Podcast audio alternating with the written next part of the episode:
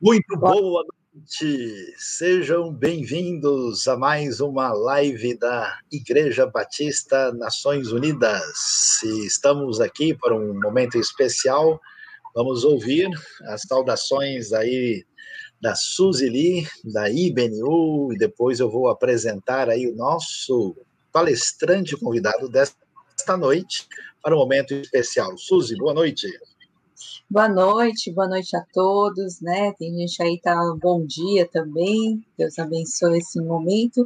E hoje vamos falar de algo muito especial, que é arqueologia na terra de Israel, com uma pessoa aí que é o senhor Seung Hyun Park.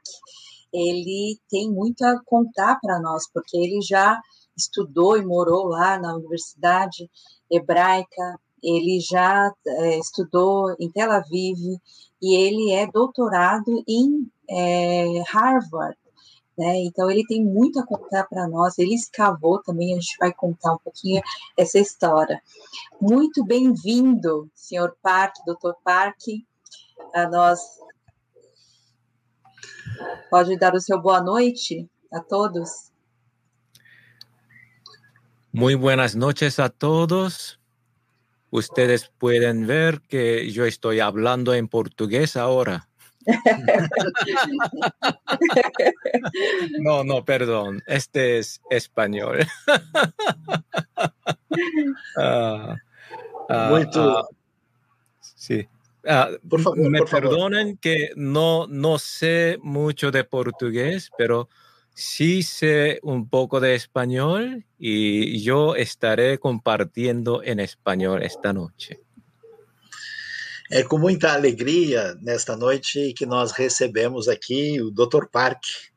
Dr. Park é amigo nosso, já conhecemos aí uns bons anos, né? Tivemos oportunidade ali uh, de estarmos juntos. Eu morei na cidade de Boston e ele ele representa hoje aqui o Gordon Connell Theological Seminary, né? E como a Suji já mencionou, ele tem doutorado na área de arqueologia na Universidade de Harvard e é uma pessoa muito especial, né? Ele nasceu na Coreia, viveu na América do Sul, uh, morou muito tempo em Israel, é um professor de muita expressão nos Estados Unidos, ele é verdadeiramente bastante ligado à IBNU, porque ele é Nações Unidas mesmo, né? Então é uma grande alegria ter ele conosco. A gente quer né, dar o nosso boa noite, boa tarde, boa madrugada, bom dia. Já temos gente aqui na Albânia, temos gente Uh, em Portugal, várias pessoas de diversos lugares do Brasil e o nosso abraço a todos vocês. É uma alegria muito grande receber. E eu peço, né, não se esqueça de se inscrever no canal, ó, divulgue essa live, ela vai ficar gravada. Temos hoje um especialista para falar de um assunto tão importante e nós vamos hoje aqui no, no portunhol, né, um pouquinho de, de cada um. E vamos aí é, caminhar no, no grande tema desta noite que tem a ver com arqueologia na Terra Prometida, na Terra de Israel. E eu passo então a palavra agora para a Suzy e ela vai dar início à primeira conversa aí do início dessa noite com o Dr. Park. É isso aí, mas podemos falar, não precisamos falar só em portunhol, podemos falar hebraico, coreano, inglês, como preferirem. Bom, Babel. É, Doutor Parque, é, que experiência o senhor teve com arqueologia lá em Israel, né?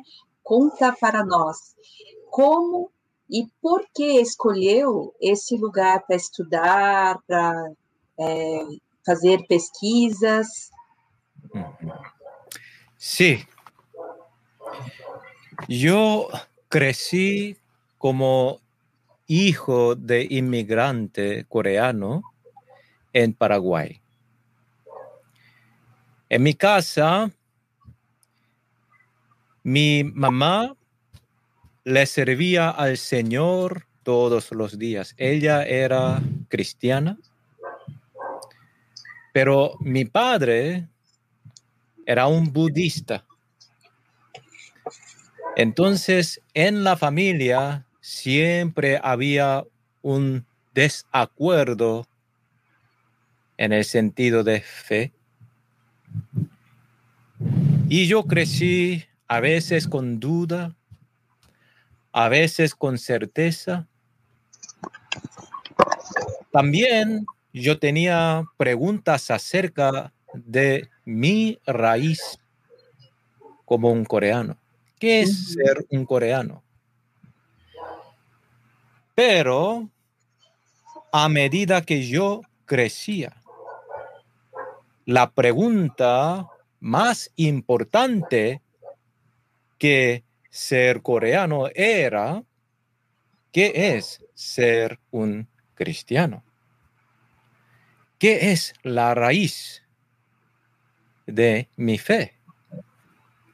Cada vez que me venía esa pregunta, un día yo decidí a investigar el asunto. ¿Qué es ser un cristiano? Esa es mejor y más importante pregunta que la pregunta de qué es ser un coreano. Entonces yo empecé a preguntar para saber la origen del cristianismo. ¿Dónde tengo que irme a estudiar? Me contaron en Israel. Entonces yo pregunté, ¿cuánto me costará estudiar en Israel? Mm. Me dijeron, nada no costará nada. Entonces dije, ese es el país que yo voy a ir.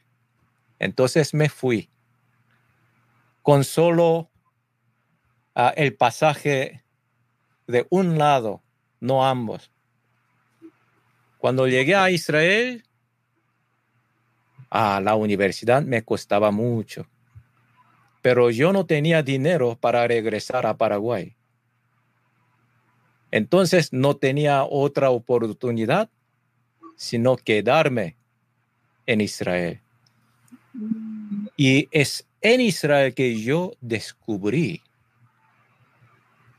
el campo de arqueología. Antes yo no conocía qué era arqueología. Pero viviendo en Israel por un año, yo llegué a descubrir la importancia y la riqueza de lo que la arqueología ofrecía.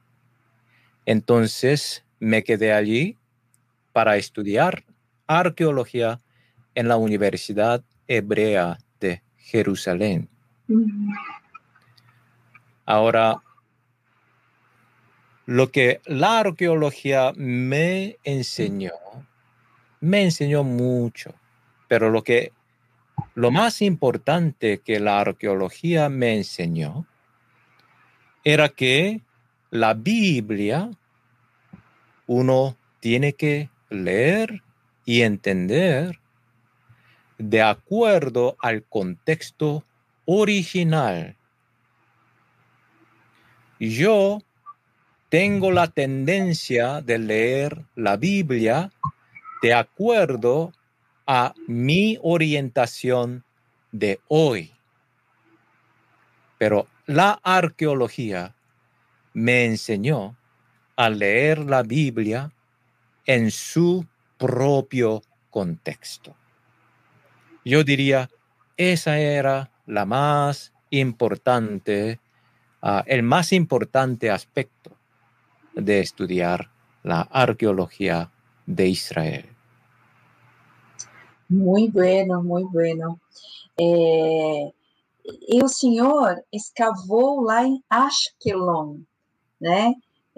Qual é a importância desse lugar, dessa, dessa escavação?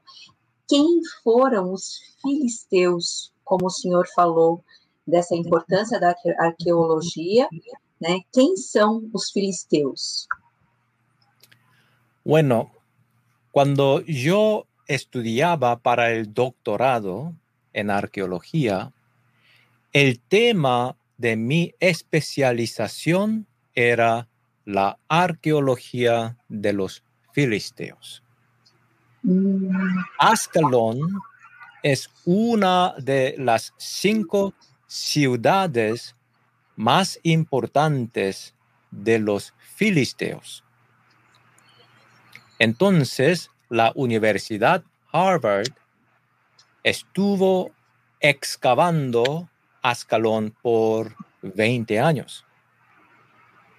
Y yo entré como parte del equipo para excavar esa ciudad antigua.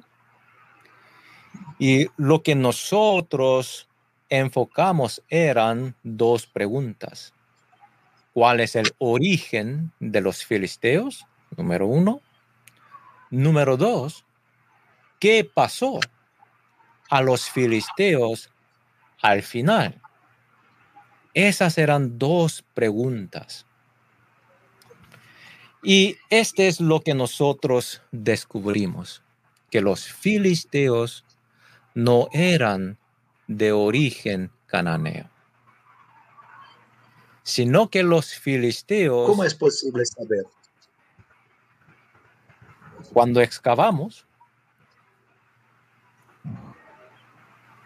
el nivel más antiguo de los filisteos mostraba una cultura 100% igual a la cultura que se encuentra en Grecia, en Grecia antigua. Entonces, por esa, ese descubrimiento era posible conectar el origen de los filisteos con Grecia antigua. Pero una vez asentados en la tierra de Canaán, los filisteos cambiaban en su cultura para ser asimilados primero a los cananeos y luego a los israelitas. La asimilación cultural sucede en su historia. Pero este es lo más importante en cuanto a la cuestión del origen de los filisteos. En el año 2015, por primera vez en la historia, se encontró el cementerio de los filisteos en Ascalon. Wow. Muy, interesante. Un con cientos de ah, cadáveres sepultados uh, fuera de la ciudad de Ascalon. Y ahora es posible hacer la investigación de DNA, investigación ah, biológica se hizo la investigación y se mostró que ah, genéticamente los filisteos son europeos. Entonces, tanto la cultura y también la biología, la ciencia, coinciden a demostrar que los filisteos originaron en Grecia y llegaron a tierra de Canaán en barcos, atravesando el mar Mediterráneo. Wow. Esa es en cuanto a la pregunta del origen de ellos. Al final de la historia, cómo eran los filisteos. Y este es interesante también. Los filisteos cada vez más se asimilaron a los israelitas. Al final, la lengua que ellos hablaban era muy parecido al hebreo, pero la religión de ellos se quedó filisteo hasta el final. Hum. Uau, muito interessante. É, é possível, Dr. Park, uh, saber se esses filisteus têm alguma característica uh, dos jônios, dos minoicos, uh, algum detalhe mais claro sobre isso? Sim. Nosotros descubrimos la primera escritura filistea. Esas letras son muy, muy parecidos a la escritura de los, uh, ¿cómo se dice en portugués? Min, mino, minaos, minaos? Minoico, mino, minoico. Minoicos. Minoicos. Minoicos. Primeras linear letras, A. Ah, sí, linear A, sí. Muy parecido a eso. Entonces, la escritura. Ahora, la forma de sus dioses, también los ídolos que ellos traían, eran los mismos ídolos que los uh, minaos uh, fabricaban y usaban, adoraban en sus islas en Grecia. Ahora, ustedes pueden ver en el libro de jueces cómo los filisteos combaten. Cuando David, el, el, el, eh, cuando, aun cuando era uh, un joven, cuando David llega al campo de batalla, los filisteos y los israelitas se encampaban y ellos estaban luchando sin ningún resultado, porque por un lado los filisteos tenían un gigante, un héroe gigante, Goliat, que todos los días salía al frente invitando una lucha entre héroes. Un guerrero de este lado, otro guerrero de aquel lado. Él hacía esa invitación todos los días. Ustedes saben que esa forma de lucha es forma griega. Mm. Los cananeos, los israelitas nunca combaten en individuo. Solo en grupo se combaten. Pero Goliat, siendo un filisteo, está haciendo una invitación a la lucha en forma de la batalla de los griegos. Y los israelitas no saben cómo responder a esa lucha, porque nunca pelearon en esa manera. Al final sabemos que David va a salir tirándole una piedra que va a pegarse en su frente y lo mata. Pero la Biblia también captura un aspecto cultural que es típicamente griego. Muito bem, é muito interessante, todo mundo está acompanhando aí, né? Você vê, olha, é, essa palavra, Dr. Park, é muito interessante. O livro de Amós, no capítulo 9, diz explicitamente que os filisteus vieram de Caftor, de Creta, onde estava a civilização minoica, e aqui nós vemos esse assunto tão interessante de arqueologia, história e Bíblia. Eu aí até ia perguntar, eu achei estranho ele, ele se interessar tanto pelos filisteus, um povo assim que ninguém gosta muito de filisteu, né? Mas uma coisa ficou clara é que filisteu não tem nada a ver com árabe, né? nada a ver com o povo judeu, nada a ver com o povo palestino, é um povo parente dos gregos e dos europeus. Agora, Dr. Park, uh, já falamos bastante dos filisteus, o tempo foi adiante e finalmente Davi conseguiu vencer os filisteus e Israel conseguiu estabelecer-se como reino aí. E uhum. quando a gente anda lá por Israel, muita gente fica perguntando, mas será que tem realmente coisas do tempo da monarquia mais antiga? Se fala muito na Bíblia, né, da época de Salomão, uma época muito especial, né? Primeiro Reis 9, 15 fala de Salomão tendo cidade de Gezer, Razor, né?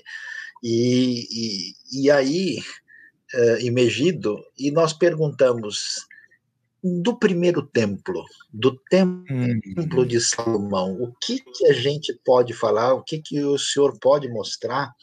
E tem alguma coisa da época de Salomão lá em Jerusalém? para quem que trabalhou direto na arqueologia, dai, vai nos ajudar. Suzy, vamos ver aí que notícias temos de Salomão.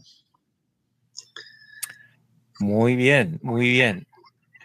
Para hablar de ese tema, yo voy a, a compartir algunas fotos. Denme un minuto. Opa. mas não são fotos filisteias, né? São fotos israelitas. Bueno, la foto que ustedes ven aquí es de Jerusalén de hoy. El edificio aquí en el centro que ustedes ven y frecuentemente hacen noticia se llama la cúpula de oro, que es un edificio musulmán.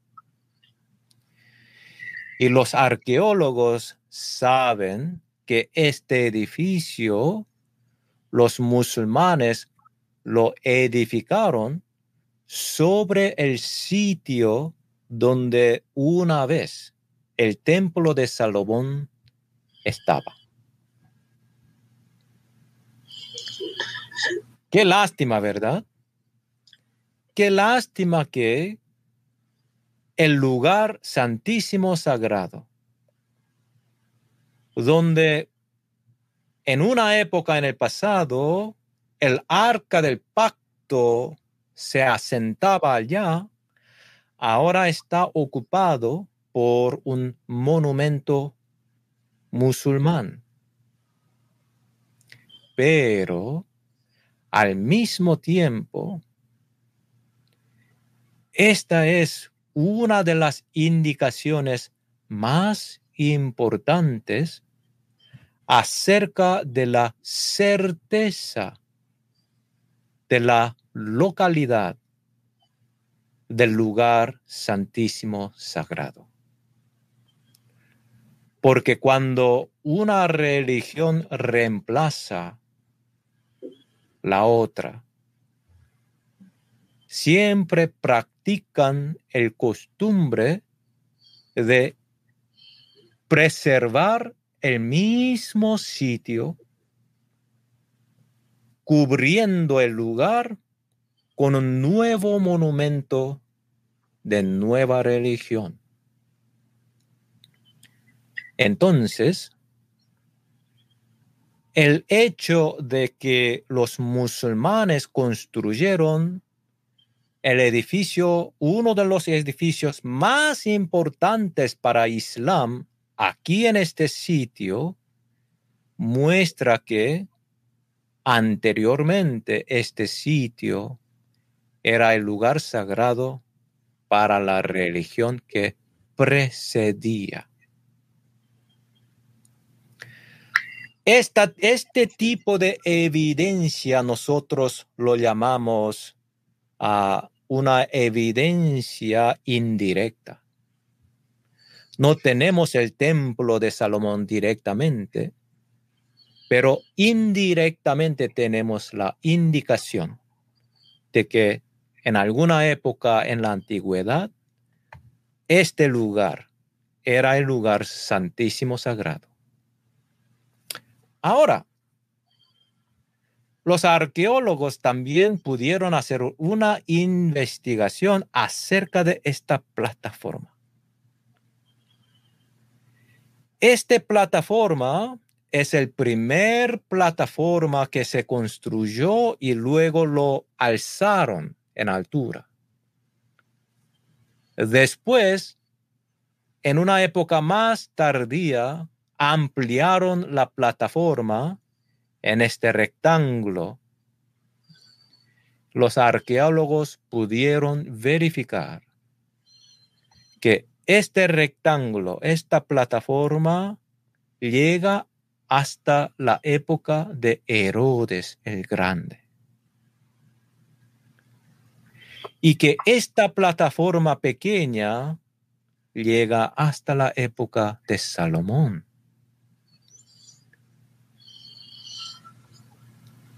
No solo eso, en este área marcado en rojo, los arqueólogos encontraron un edificio que tenía forma de un portón, una puerta, una entrada a este área sagrado. Ese edificio tenía todas las características para datarse en la época de Salomón. Aquí tenemos uno de los torres. Aquí mismo, aquí también. Así se parece. Estamos hablando de esta esquina. Fíjense, es, el área consiste de edificios de distintas épocas.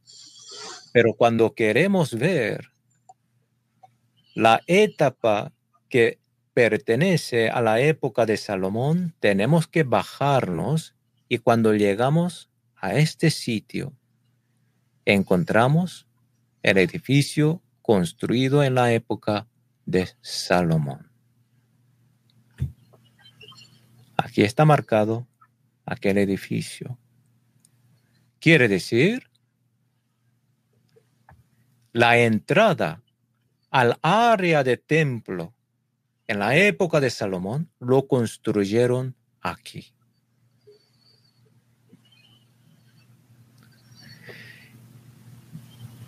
Los habitantes de la ciudad de Jerusalén en esa época vivían aquí en este área llamado Ciudad de David. Aquí vivían y para entrar al templo, ellos tenían que salir de la ciudad, pasar por esta entrada y dirigirse a la plataforma que es la corte del templo y adorar en el templo. En este mapa ustedes pueden ver Ciudad de David el sitio donde el palacio de David estaba construido.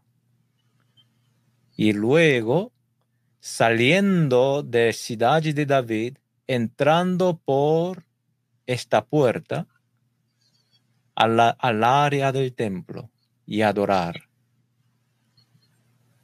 Aquí tenemos la reconstrucción de ese área de la puerta, de la entrada, una entrada doblándose a la izquierda, aquí una vez más, y estamos ahora en el área del templo.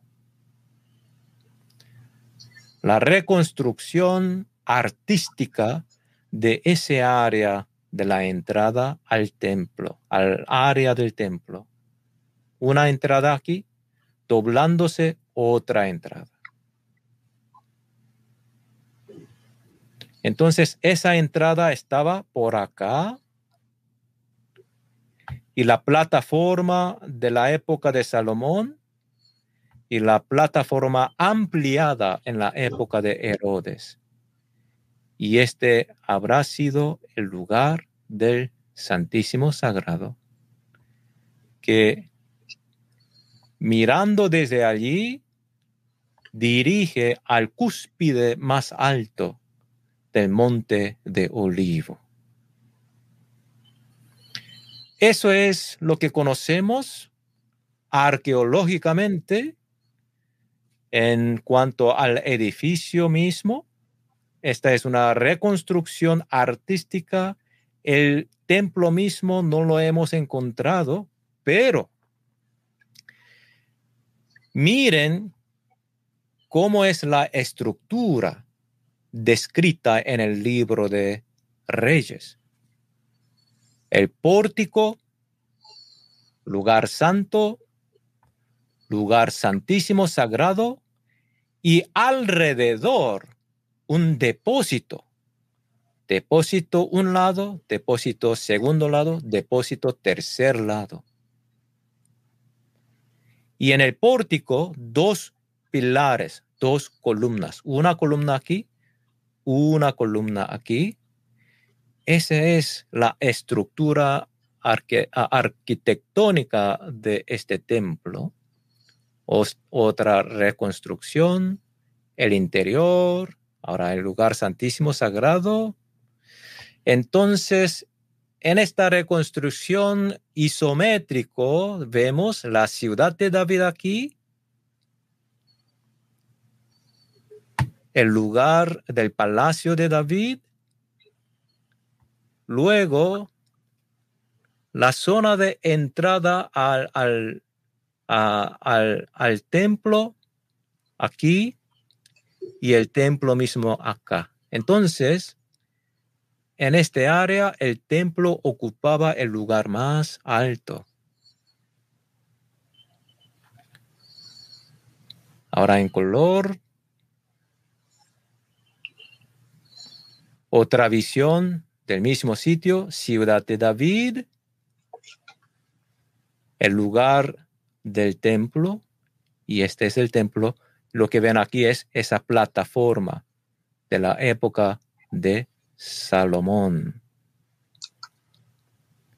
Ahora, el templo mismo no lo hemos encontrado porque está todo está cubierto por el edificio musulmán, pero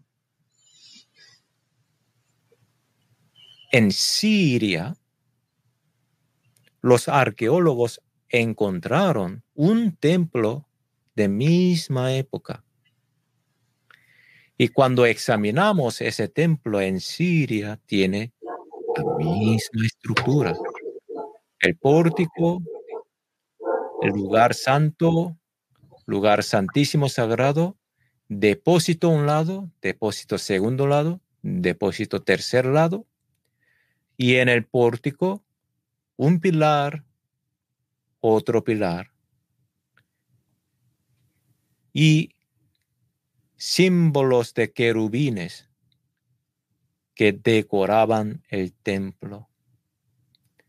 Entonces, aunque el templo mismo de Salomón no podemos excavarlo porque los musulmanes están ocupando el lugar, comparando con este descubrimiento en Siria, podemos visualizar qué forma, qué estilo, qué decoración el templo de Salomón habrá tenido. Muitas pessoas pensam, se é um templo de Salomão, devia ser um templo enorme, talvez com 200 metros por 100 metros. Era muito gigante? Era enorme esse templo? Qual é o tamanho do templo de Salomão? Templo de Salomón habrá tenido como 30 metros de largo y 10 met uh, de, entre 10 a, a 15 metros de anchura. Ahora, muchas gentes piensan que eso no es grande. Es pequeño. Pero ustedes tienen que dar cuenta de esto. Ahora yo, a, a ver.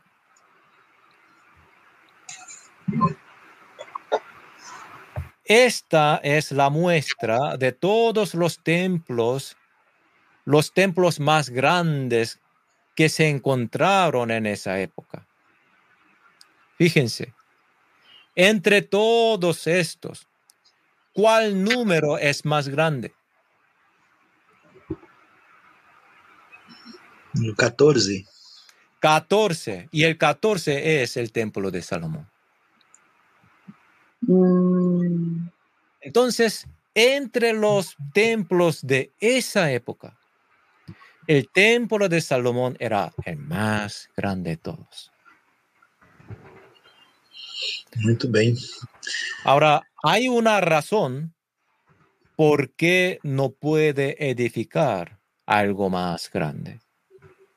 Y ese es el problema del techo. ¿Cómo hacemos el techo?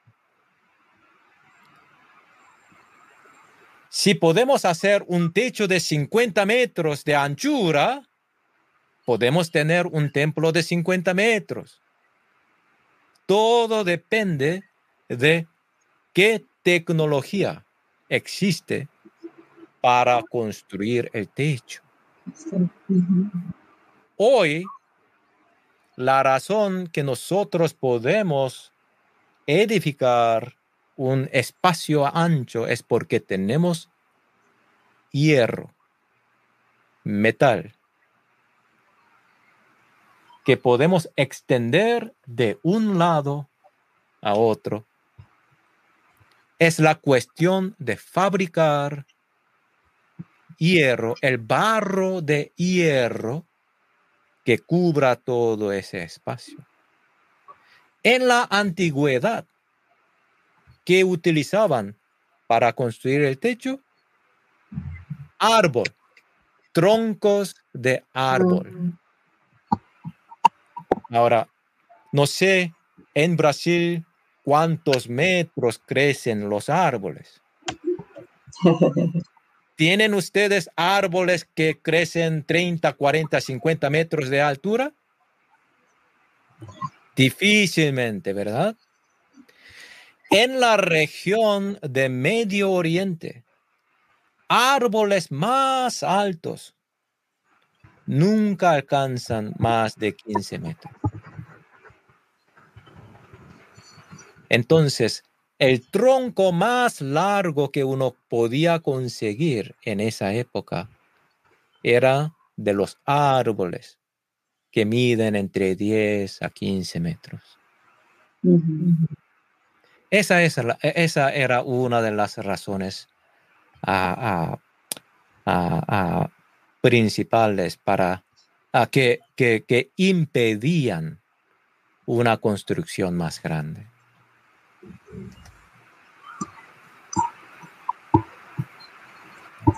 E, doutor Park, estamos falando do, do templo, né? E sobre o, o templo do Novo Testamento, que hum. Jesus foi, né? O segundo templo. É, o senhor, assim, encontrou alguma coisa em seus estudos? Bueno, um, no tengo aquí específicamente una foto para mostrar, pero del segundo templo de Jerusalén, que se construyó en la época de Estras y luego en la época de Herodes se amplió. De ese templo del templo mismo no quedó nada porque los romanos quemaron el templo. Pero si recuerdan, Herodes había ampliado la plataforma alrededor del templo. esa plataforma, el piso de esa plataforma, sí hemos encontrado algunos pedazos en el basurero fuera de la ciudad. Este es triste. Yo dije, basurero. ¿Qué es basurero? ¿Se dice basurero en portugués? Es un lugar do, do lixo, do lixo. A palavra em português é o lugar do lixo. Lugar del lixo. Los romanos quemaron el templo y lo que se quedó del templo lo tiraron fuera de la ciudad. En los últimos 10 años, los arqueólogos empezaron a excavar el lugar del lixo. Y allí encontraron pedazos de mármol que formaban el piso de la plataforma del templo. De eso sí lo tenemos. También hay una inscripción que se encontró que formaba la esquina de esa plataforma. Y esa inscripción decía, el lugar para tocar la trompeta. Sí. Ahora la trompeta uno se toca al comienzo del sabbat y al final de sabbat. Y ese pedazo de inscripción indicaba el lugar donde los levitas tenían que tocar la trompeta para dar la indicación de la llegada de sábado. Hay otra inscripción que se encontró y esa inscripción dice, los,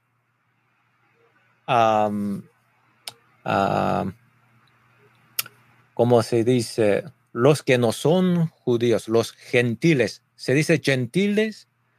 Los gentiles no están permitidos a pasar atrás de esta línea marcando la división entre la corte del templo y la corte ah, del patio de la plataforma.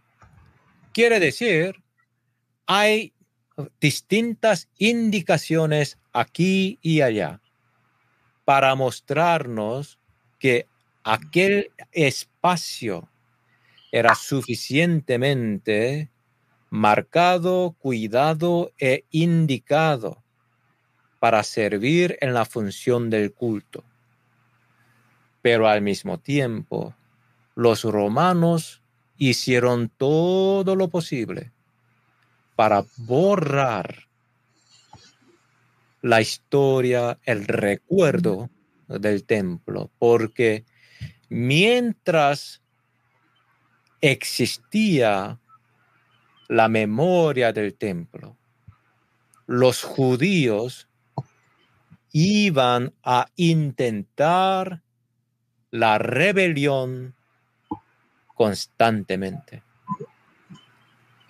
Entonces, por la razón de una erradicación sistemática por los romanos, es muy difícil encontrar el residuo del templo hoy. Pero yo espero que un día podremos excavar bajo la plataforma que hoy existe. Todavía nunca nadie ha podido a excavar la plataforma misma. ¿Y por qué es imposible? Porque la plataforma está bajo el cuidado de los musulmanes. Y ellos no dan permiso a investigar ese área. Pero nosotros conocemos por medio de la descripción que Josefos dio en su historia, que bajo la plataforma existían túneles que llevaban desde la entrada a la, al área hasta la pared que era parte del templo. La entrada de los sacerdotes al templo.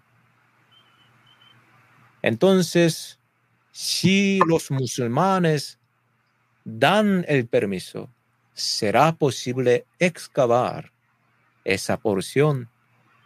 Y yo creo que podremos encontrar bastante de lo que la plataforma cubre. Y allí estará algún residuo del templo de Herodes y también lo que se quedó del templo de Salomón. Pero para que podamos hacerlo, necesitamos la paz. Sim. Agora, muitos ficam perguntando, é, segundo templo, mas segundo templo não é aquele que foi construído quando voltaram né, do, é, do exílio da Babilônia. É, então, como ele ficou tão bonito, tão grande, qual, como é, o que aconteceu? E Jesus segundo, foi em qual? Uh -huh. El segundo templo fue construido cuando voltaron del exilio bajo Estras. Y ese templo era más pequeño y e inferior en la calidad que el primer templo. Pero 400 años después, Herodes el Grande añadió la altura y la plataforma y la decoración al edificio y también cubrió el exterior del edificio con piedras preciosas. Y es por eso que en la época del Nuevo Testamento, el segundo templo llegó a tener una apariencia superior. Pero eso no era en el principio. En el principio, el segundo templo era inferior al primer templo. Muito bem, uh, vocês que estão acompanhando a, nós aqui, é uma alegria ter vocês. Eu quero já antecipar aqui que o Dr. Park ele é responsável pela área de uh, estudos no Gordon Theological Seminary, Gordon Conwell, e que atende a língua espanhola e português. E eu sou um dos professores do curso de português e nós vamos ter um encontro especial na próxima segunda-feira. Então aguarde aí que nós vamos dar informações, você vai ser convidado para uma mini conferência que vai apresentar a possibilidade de fazer um curso de mestrado no Gordon Conwell, mesmo morando em outro país. Você pode estar morando na Europa, na Ásia, África, América do Sul ou qualquer lugar da América do Norte. Então, fique aí ligado, preste atenção, porque temos muita coisa ainda que pode ajudar aí né, a, a crescer no conhecimento com essa parceria internacional. Mas, uh, Dr. Park, muito bom é, ver essa questão do templo, o templo na época de Salomão, na reconstrução, na época de Herodes, domínio romano. Agora, se eu entendi corretamente, é, o senhor falou né, que uh, se interessou muito pelo estudo da arqueologia. Mas a arqueologia não é uma coisa tão antiga assim, né? E eu andei lendo e procurando e estou vendo que cada vez mais arqueologia é importante para os estudos bíblicos. O que, que a arqueologia de verdade, de fato, nos ajuda? O que, que aprendemos com a arqueologia para quem quer estudar a Bíblia, como é o caso dos que estão aqui conosco na IBNU? Uhum. Sí. Arqueología, en primer lugar, es el recurso que nos provee la evidencia histórica de los eventos y a veces de personajes importantes del Antiguo Testamento. Por ejemplo, Rey David. Muchos críticos solían decir que David no es histórico. David es conocido solo en la Biblia, pero fuera de la Biblia, ¿quién menciona a David? Hasta que en el año 1982, en, la, en el sitio de Dan, se encontró una inscripción donde menciona el rey arameo mencionando el rey David. Entonces,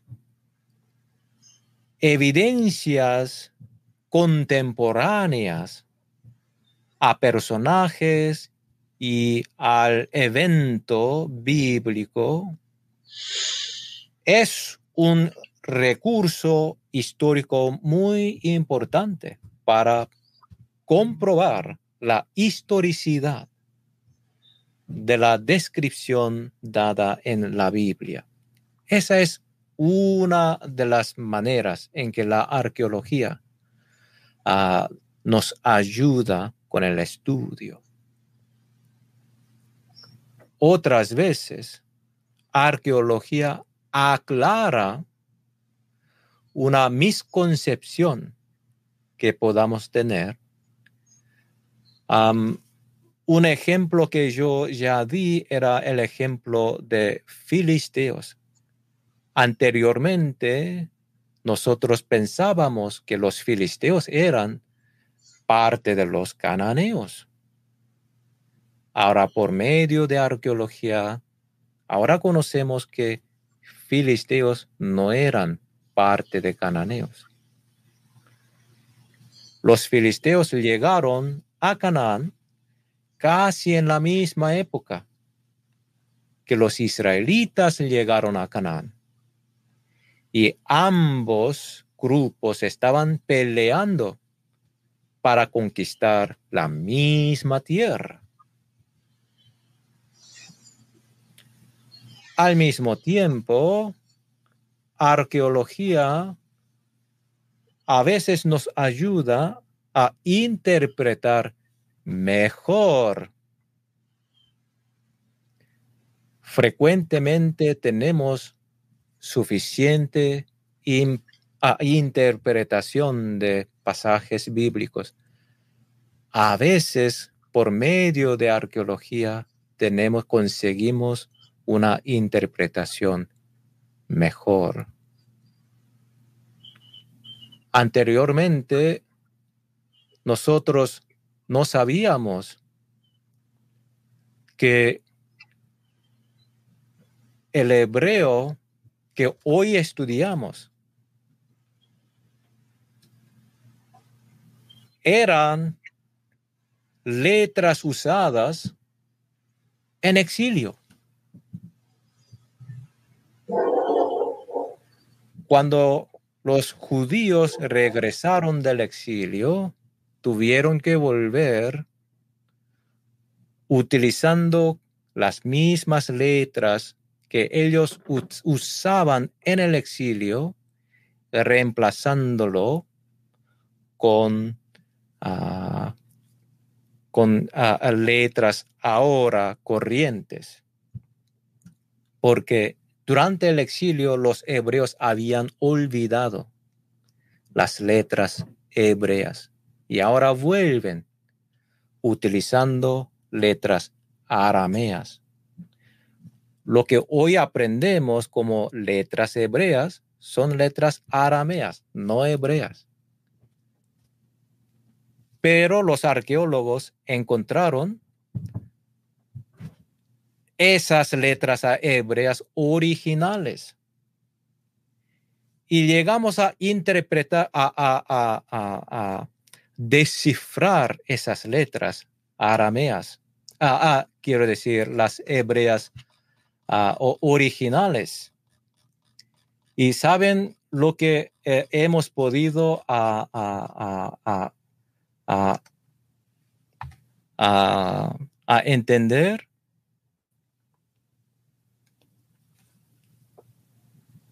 inscripciones contemporáneas al Antiguo Testamento. El Antiguo Testamento no es el único texto que los antiguos hebreos escribieron. Habían cartas, letras, oraciones, himnos, estudios que ellos escribieron en hebreo antiguo fuera del Antiguo Testamento. Pudiendo descifrar esas letras antiguas hebreas y poder leer esos documentos antiguos, ahora pudimos entender mejor lo que la Biblia nos enseña y nos explica. Uno de esos ejemplos sería lo que ocurrió al templo en Jerusalén.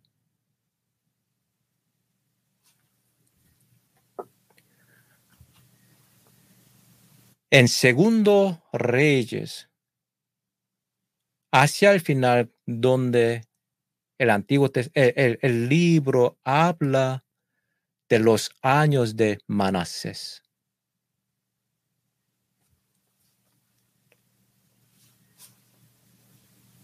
El autor dice que Manasés hizo una imagen de aceras en el templo.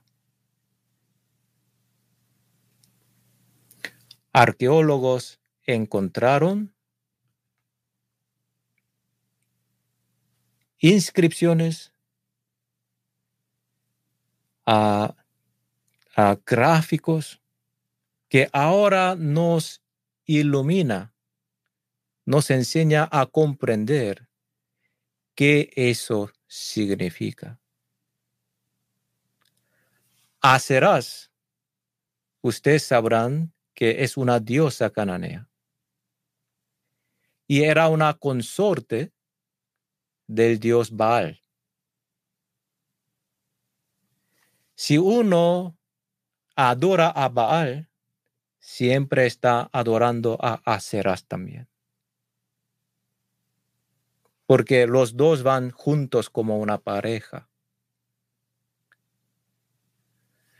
Cuando Manasés hace una imagen de Aceras y lo pone en el templo de Jerusalén, lo que eso significa es que Aceras está siendo introducida como la esposa como la novia de Dios de Israel. Este asunto se conoce como sincretismo. La Biblia, los profetas siguen hablando de la idolatría, del pecado de idolatría que cometió Israel. Y la consecuencia de la idolatría es la destrucción del templo de Jerusalén. Pero, ¿qué forma tiene esa idolatría? Ahora conocemos. La idolatría que el rey Manasés y el pueblo de Judá cometió era una idolatría de sincretismo, donde la diosa Aseras es puesta como la novia de Dios de Israel. Quiere decir, los judíos seguían llamando a su Dios Jehová, pero la manera en que ellos llegaron a adorar a Dios de Israel era en la manera que los cananeos adoraban a su Dios Baal. Inscripciones, gráficos encontrados, nos enseñan a comprender mejor aquel asunto de idolatría cometido. Y Dios de Israel luego dice, por el pecado de Manasés, yo ya no perdonaré a Judá y traeré la destrucción.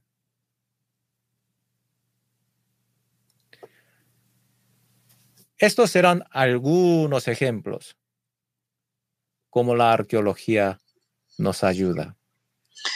Então, doutor Parque, é, entendendo isso, é até bom dizer para os nossos amigos aqui, tem gente fazendo perguntas sobre todos os assuntos da Bíblia, né? Nós não vamos conseguir nesta aula, neste encontro, responder a tudo, mas assim, falando agora cientificamente, uhum. tecnicamente, uhum. né?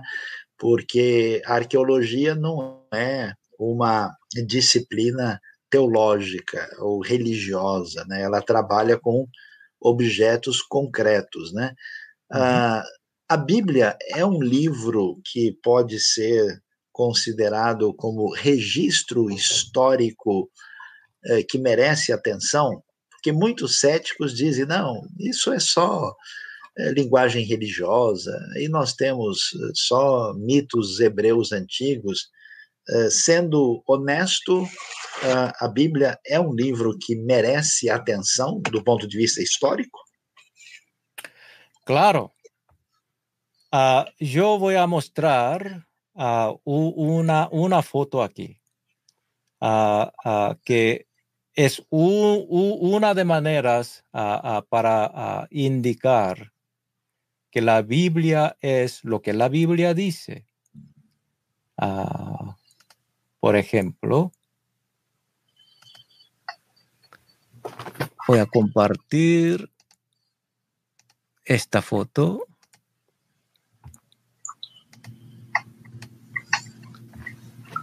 ¿Pueden ver esta imagen?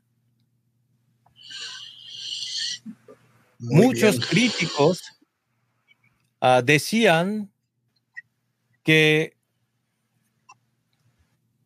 especialmente los libros Pentateuco, libro de Moisés, fueron ah, ah, documentados algunos de esos, eh, algunas de esas partes escritos, inventados en épocas uh, tardíos.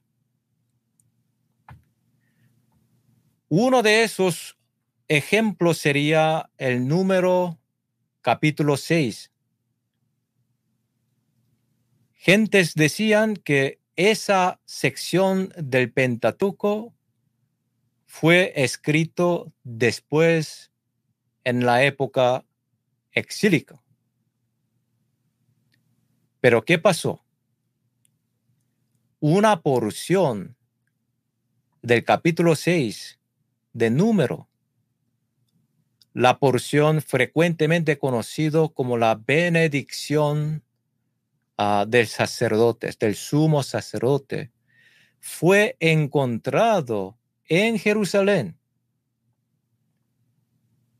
En este lugar, en esta tumba. Que fue construido durante la época de rey Manasés. Y en esa tumba se encontró ese rollo que contiene el texto del número 6. Ahora, una de las críticas era, pero nunca se encontró el Pentateuco en la época del Antiguo Testamento mismo. Tenía que ser una invención después en la época post-exílica. Pero aquí vimos un pedazo que contiene el texto del Antiguo Testamento en la época del Antiguo Testamento mismo, especialmente siendo parte del Pentateuco. Arqueología seguirá descubriendo evidencias que cada vez más mostrará la veracidad del Antiguo Testamento. Hemos comenzado a investigar arqueológicamente en el siglo pasado nada más.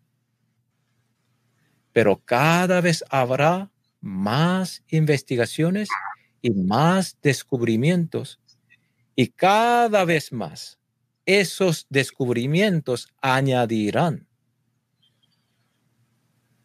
a verificar la certeza y la historicidad del Antiguo Testamento. Hasta ahora solo hemos encontrado, solo hemos excavado 3% de lo que es la tierra de Israel.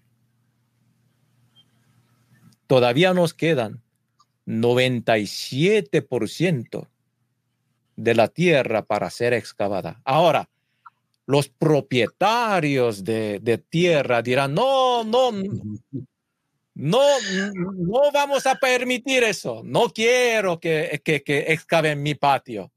Sí, e, e, hay esa dificultad. Pero habiendo excavado solo 3% y habiendo conseguido ya tantas evidencias que muestra la historicidad del Antiguo Testamento y el Nuevo Testamento, eso ya es tremendo. Imagínense cuánto más sabremos, cuánto más encontraremos una vez que lleguemos a excavar todo el 100% de esa tierra santa. Entonces, arqueología sí aporta la historicidad del Antiguo Testamento. Muito bem, uh, é uma alegria muito grande, né? Nós podemos é, ouvir, né? Alguém que estudou em Jerusalém, estudou em Tel Aviv, fez PhD em arqueologia, conhece tudo isso na experiência, né? Dr. Park falando da importância da arqueologia e da veracidade histórica da Bíblia como um documento que nós podemos levar a sério. E, doutor Park, temos algumas perguntas aqui, né? Nós já vamos falar um pouquinho do nosso encontro de segunda-feira, que todos aí devem prestar atenção. Uma pergunta interessante que alguém levantou aqui é, foi mencionado o Templo da Síria. Né? Essa pergunta veio lá de Portugal. Mas que templo da Síria é esse? E que ligação ele pode ter com o templo de Jerusalém? É, como é que explica isso?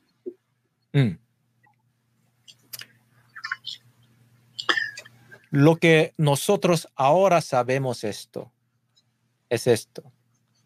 que Dios, cuando da el plan para construir el templo en la época de Salomón, el plan que Dios da no es algo completa, completamente diferente a lo que los arquitectos de ese día podían construir.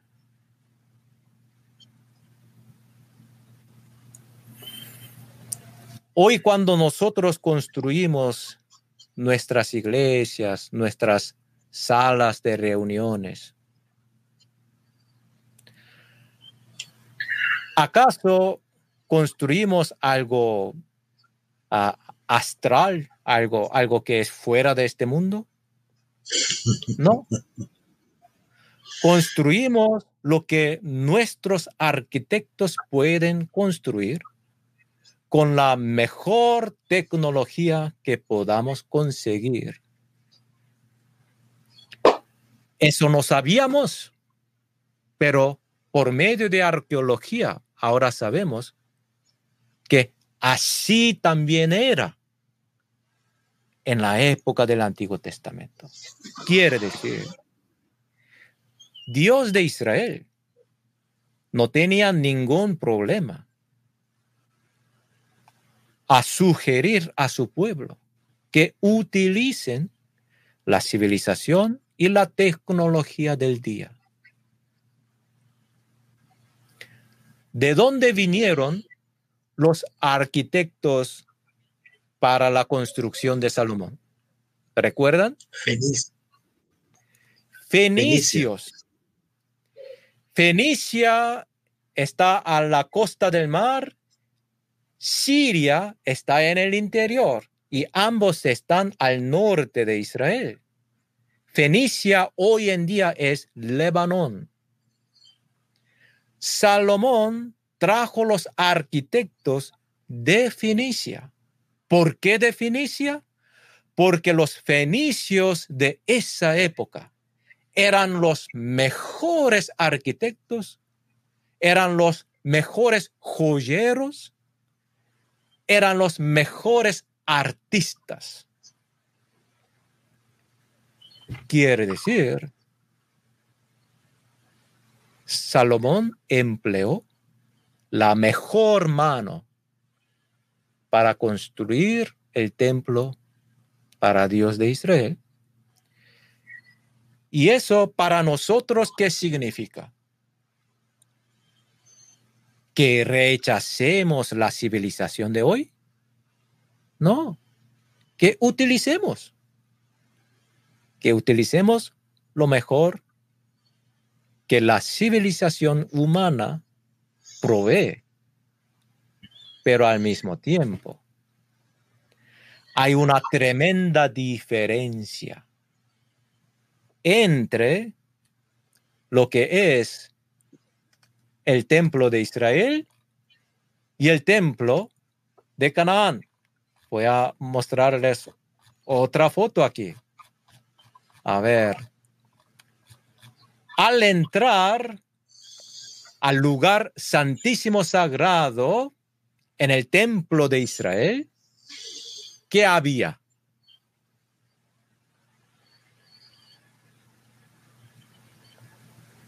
Arca del pacto. Cuando uno entra al templo en Siria, ¿qué había? Bueno, yo voy a mostrarles.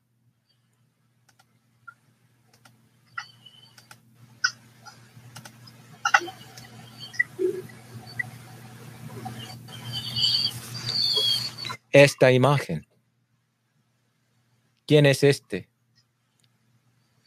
Este era el Dios supremo, supremo de los cananeos. Estos ídolos, un, templo en, Canaán, a veces de esta forma, este es el, el Dios Baal. Ah, lo que le falta es la, eh, es la lanza ah, y, un martillo. Aquí pueden ver. La lanza de Dios Baal es el ah, trueno. Esta es su lanza. Y este es el martillo que simboliza su poder. Y este es el dios Baal. Cuando uno entra al templo, en el lugar santísimo sagrado, es allí donde uno ve la diferencia. Quiere decir, la diferencia no existe en el exterior, sino en el interior. Un cristiano, entre un cristiano, yo digo, entre mi madre, que era cristiana, y mi padre, que era budista, un budista, exteriormente, externamente, ¿Qué diferencia había? Ambos eran amables, ambos eran uh, mismo coreano en su fisonomía, e, e, eran igual en todo sentido. Lo que ellos eran diferentes eran en el interior. El Espíritu de Dios residiendo en su corazón. ¿O no? Igual sucede con el templo de Jerusalén en el exterior no existía algo tremendo que diferencie entre un templo y otro. Pero cuando uno entra a adorar, es allí donde uno nota que estamos hablando de un Dios que este mundo no es capaz de recibirlo.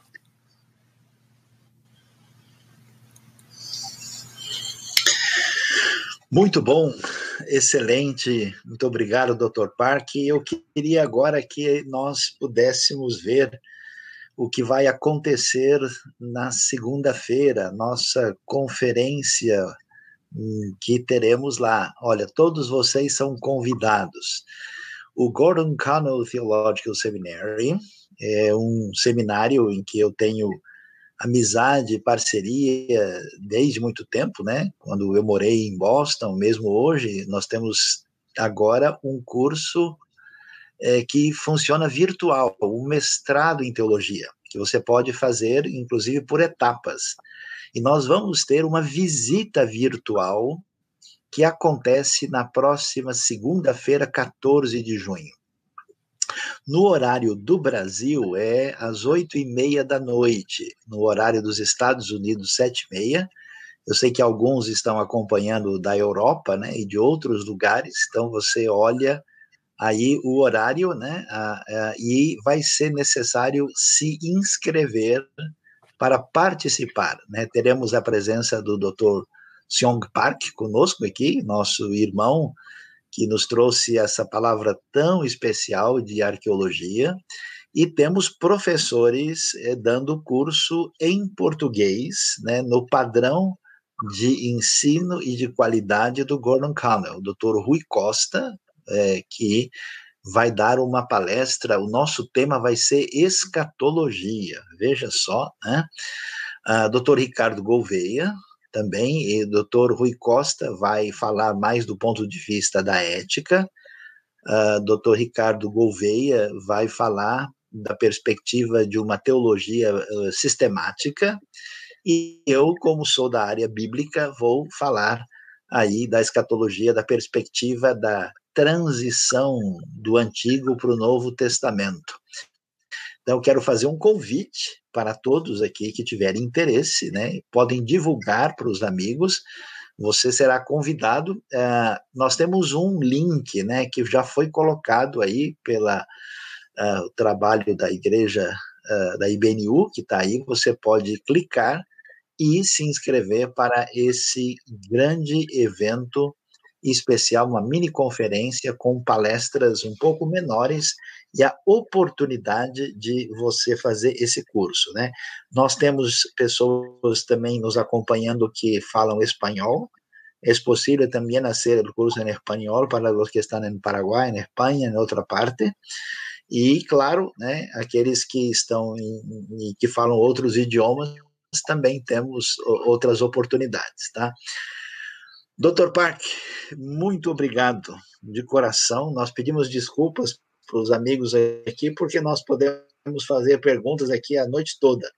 E nós esperamos, né, numa possibilidade futura, estamos conversando na tentativa de fazer uma parceria da Faculdade Teológica Batista com o Gordon Connell aqui, né, para trabalharmos juntos mas é uma, uma alegria, uma honra, né? E esperamos que depois de toda essa confusão aí da pandemia, né, aí convidá-lo para vir, né, ao Brasil mesmo pessoalmente, né, para um dia fazer uma conferência teológica, né, uma conferência bíblica aqui conosco. Muito obrigado a Suzy também, né?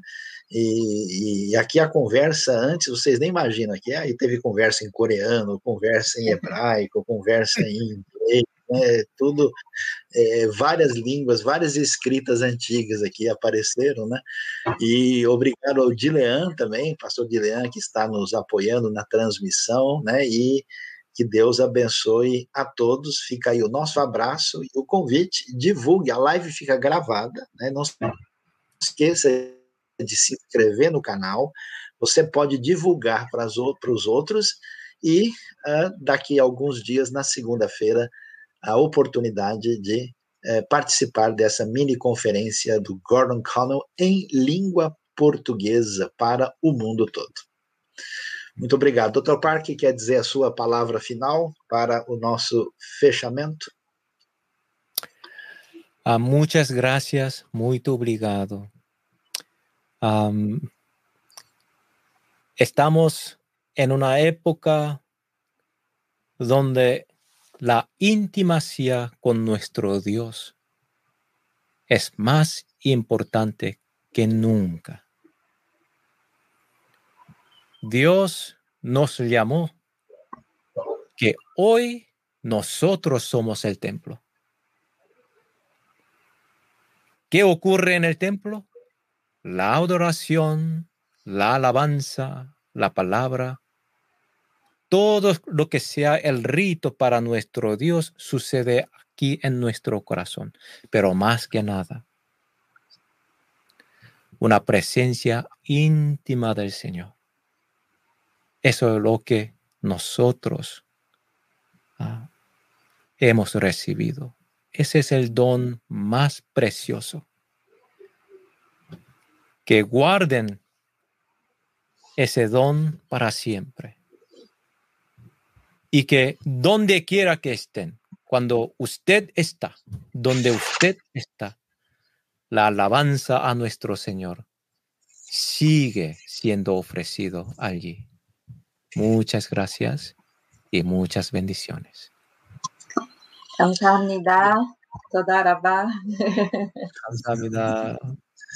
Ô, ô Suzy, vamos terminar aqui. Você, você fecha a nossa gratidão para ele falando uma frase maior em coreano aí para agradecê-lo. 아, 이렇게 우리와 함께 해주셔서 너무 감사하고요. 정말 좋은 정보들을 주시고 우리 우리에게 많은 가르침을 주셔서 감사합니다. 오늘 함께 해주셔서 정말 감사했습니다. 아, 루이사요 목사님 정말 감사합니다.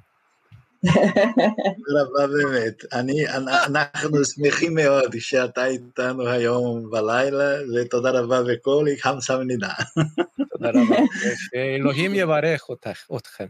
גם לך, תודה, תודה. Pessoal, boa noite, muito obrigado, um grande abraço, bom descanso a todos aí, que Deus nos abençoe. Deus abençoe.